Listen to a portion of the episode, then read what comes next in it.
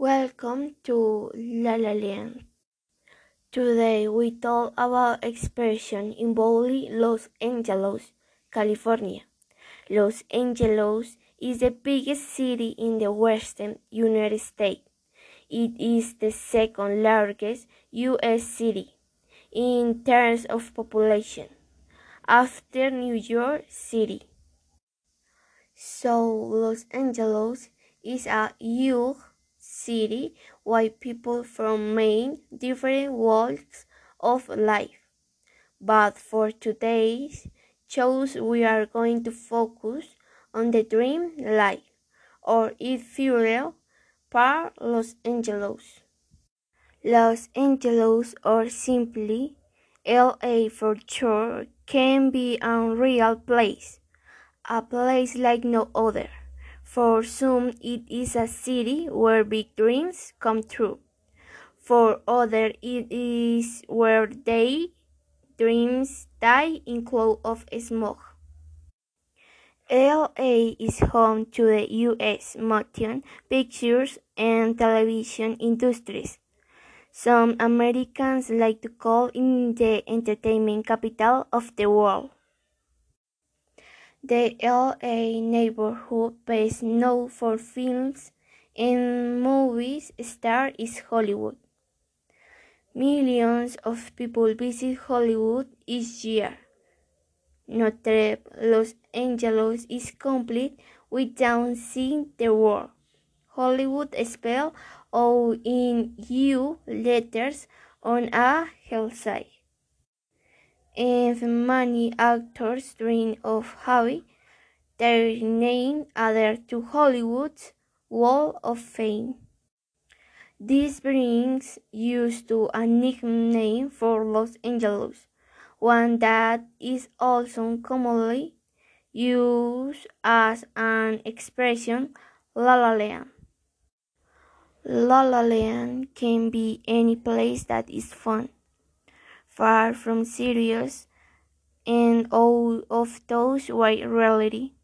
You can use the expression when talking about the mental state of someone who does not understand what is really happening.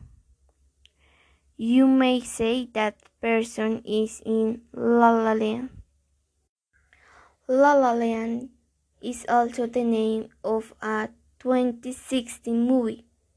It tells the history of a man who wants to be a musician and a woman who wants to be an actress. They meet and fall in love in Angelos.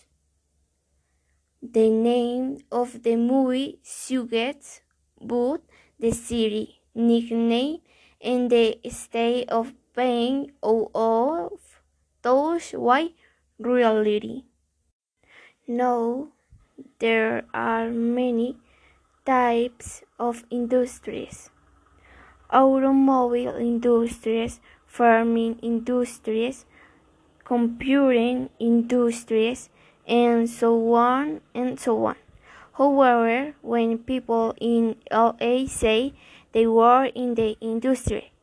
They only meant one thing making movies. Like any industries, the movie industry has its one set of the terms and expressions. Some are useful outside of the La La Land. Not only actors. Many screenwriters dream of making it big in Hollywood. They write one screenplay after another, hoping for a big break. One opportunity of seeing the story made into a film and played on the silver screen. To get money to make that happen. These writers need to pitch their story. A pitch is a short description of a project you've been working on or an idea you have. You pitch your idea to someone who can help you write money or pro provide contacts to make it happen. Rise usually form a partnership with someone in the industry, such as producer or director. This partnership they pitch the project to investors.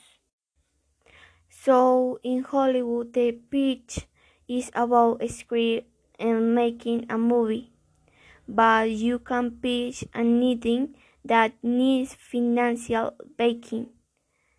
You can even say you are pitching yourself if you are looking for a job. I hope. But, but back to the movies. Let's say you pitch is the first person you told to like your idea. So you movie up the line, you get to talks big in Hollywood. They are the people with all influence and money. In other world situation, you may call the big wise decision makers of simply the money people. On matter what you call them, if investors like you pitch, they may green like your project. This will be the best news in traffic a green light. Guys, the right permission to move forward in movies and in all other industries. Get, getting the green light for a project or having your project green light means you have permission of support to make it happen. After you get the green light, you make your script into a movie. You will make the big time. Again, you call make the big time or make it big in any industry, no who's in the movies. Thank you por escuchar esto.